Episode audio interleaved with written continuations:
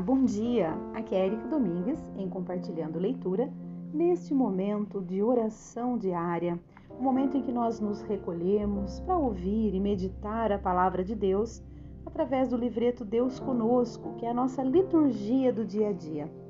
Hoje, dia 25 de junho, domingo, é o 12 domingo do tempo comum. Iniciemos o nosso momento de oração em nome do Pai e do Filho e do Espírito Santo. Amém. O Senhor é a força de seu povo, fortaleza e salvação do seu ungido. Salvai, Senhor, vosso povo, abençoai vossa herança e governai para sempre os vossos servos. Jesus nunca escondeu aos discípulos as consequências do anúncio do Evangelho. O testemunho da boa notícia tem seu peso, pois atinge a consciência das pessoas e as atitudes contrárias aos valores do Evangelho. Deixa claro que a sorte dos discípulos é igual à dele. Jesus, porém, anima os discípulos para alargarem o horizonte de suas vidas, pois, mesmo que sejam ameaçados ou corram riscos, ele jamais os abandonará. Em Cristo só há a vida verdadeira. Liturgia da Palavra Ouvir o Senhor. Deus jamais fica indiferente aos que chamou para o anúncio do reino. Em Cristo, nenhum discípulo tem, tem o que temer, pois nele está a certeza da vida plena. A leitura de hoje, né, a primeira leitura de hoje, está no livro do profeta Jeremias, capítulo 20, versículos de 10 a 13. Jeremias disse: Eu ouvi as injúrias de tantos homens e os vi espalhando medo em redor. Denunciai-o, denunciemo-lo. Todos os amigos observavam minhas falhas. Talvez ele cometa um engano e nós poderemos apanhá-lo e desforrar-nos dele mas o Senhor está ao meu lado, como forte guerreiro. Por isso, os que me perseguem cairão vencidos. Por não terem tido êxito, eles se cobrirão de vergonha, eterna infâmia que nunca se apaga. Ó Senhor dos exércitos, que provas o homem justo e vês os sentimentos do coração, rogo-te me faças ver tua vingança sobre eles, pois eu te declarei a minha causa. Cantai ao Senhor, louvai o Senhor, pois ele salvou a vida de um pobre homem das mãos dos maus. Palavra do Senhor, graças a Deus. O salmo de hoje é o Salmo 68.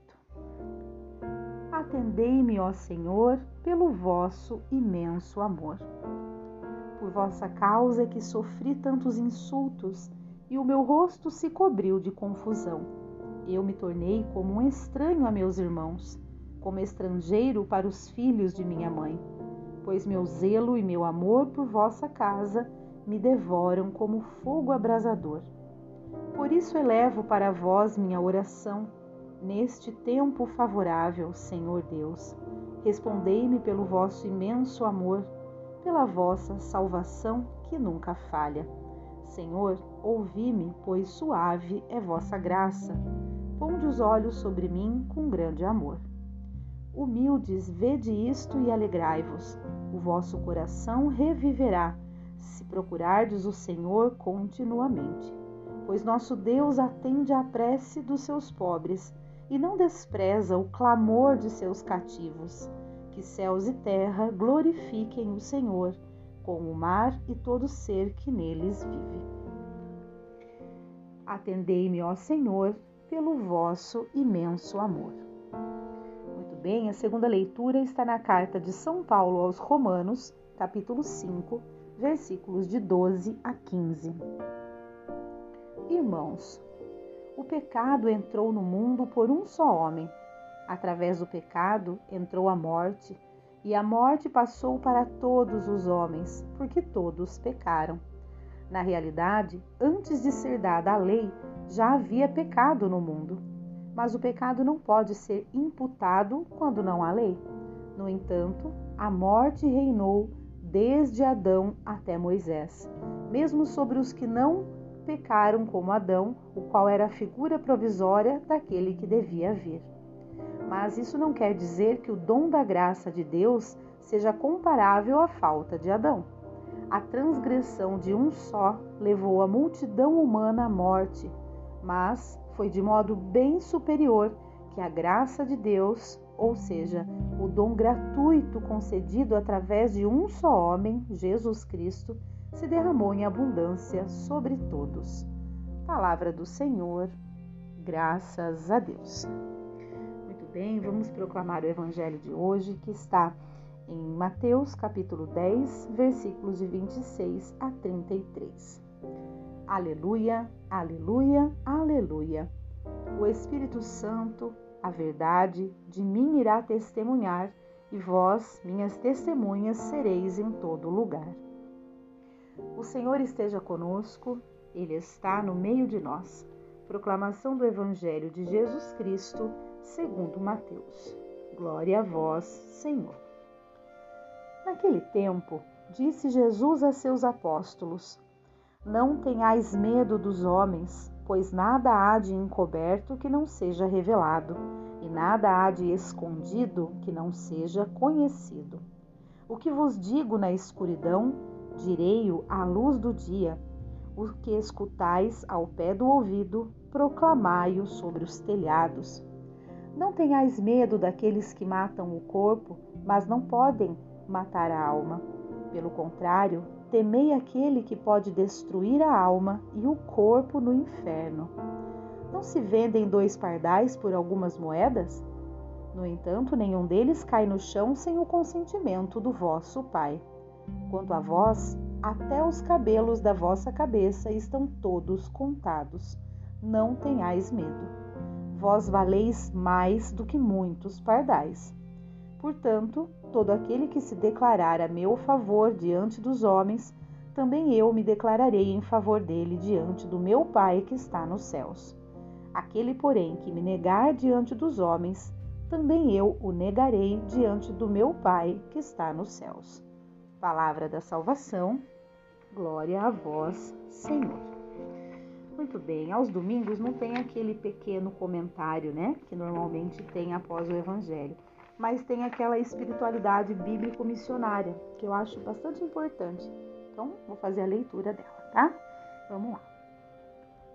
Perseverar na fé e no amor. A fidelidade ao projeto de Deus está sempre acompanhada de perseguições. Na Bíblia, vemos isso se confirmando, sobretudo no ministério dos profetas, homens e mulheres que foram perseguidos por causa de sua fidelidade à palavra.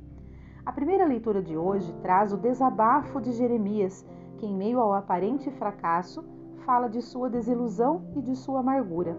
Até seus amigos lhe voltaram as costas e juntaram-se aos que maquinavam contra ele.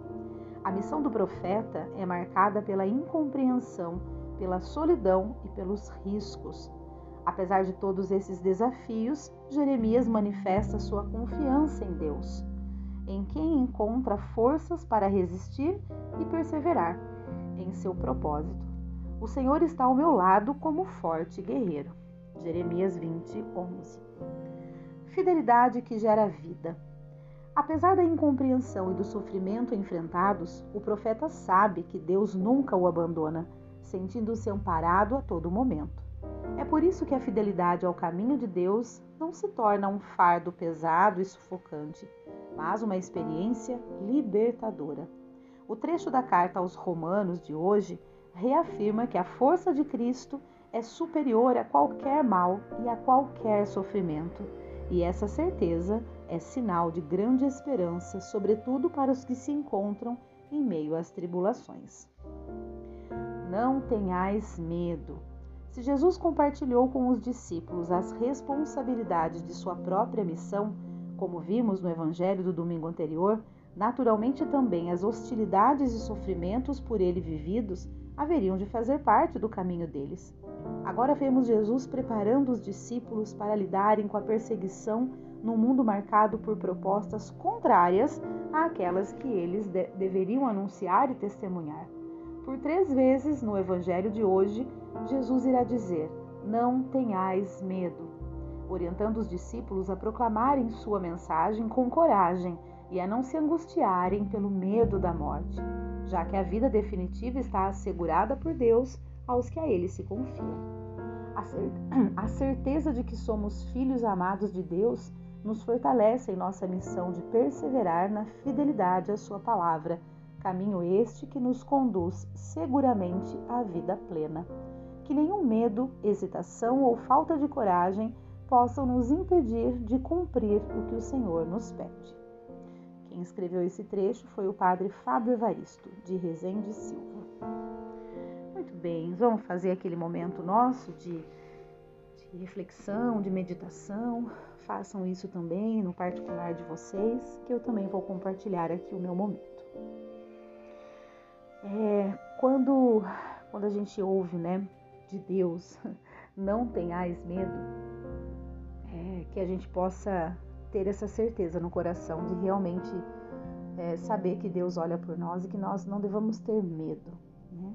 E que Ele nunca nos abandona, nunca, absolutamente nunca. Mesmo quando a gente está no pior dos desafios de nossa vida, muitas vezes a gente é, se pega até incrédulo, né?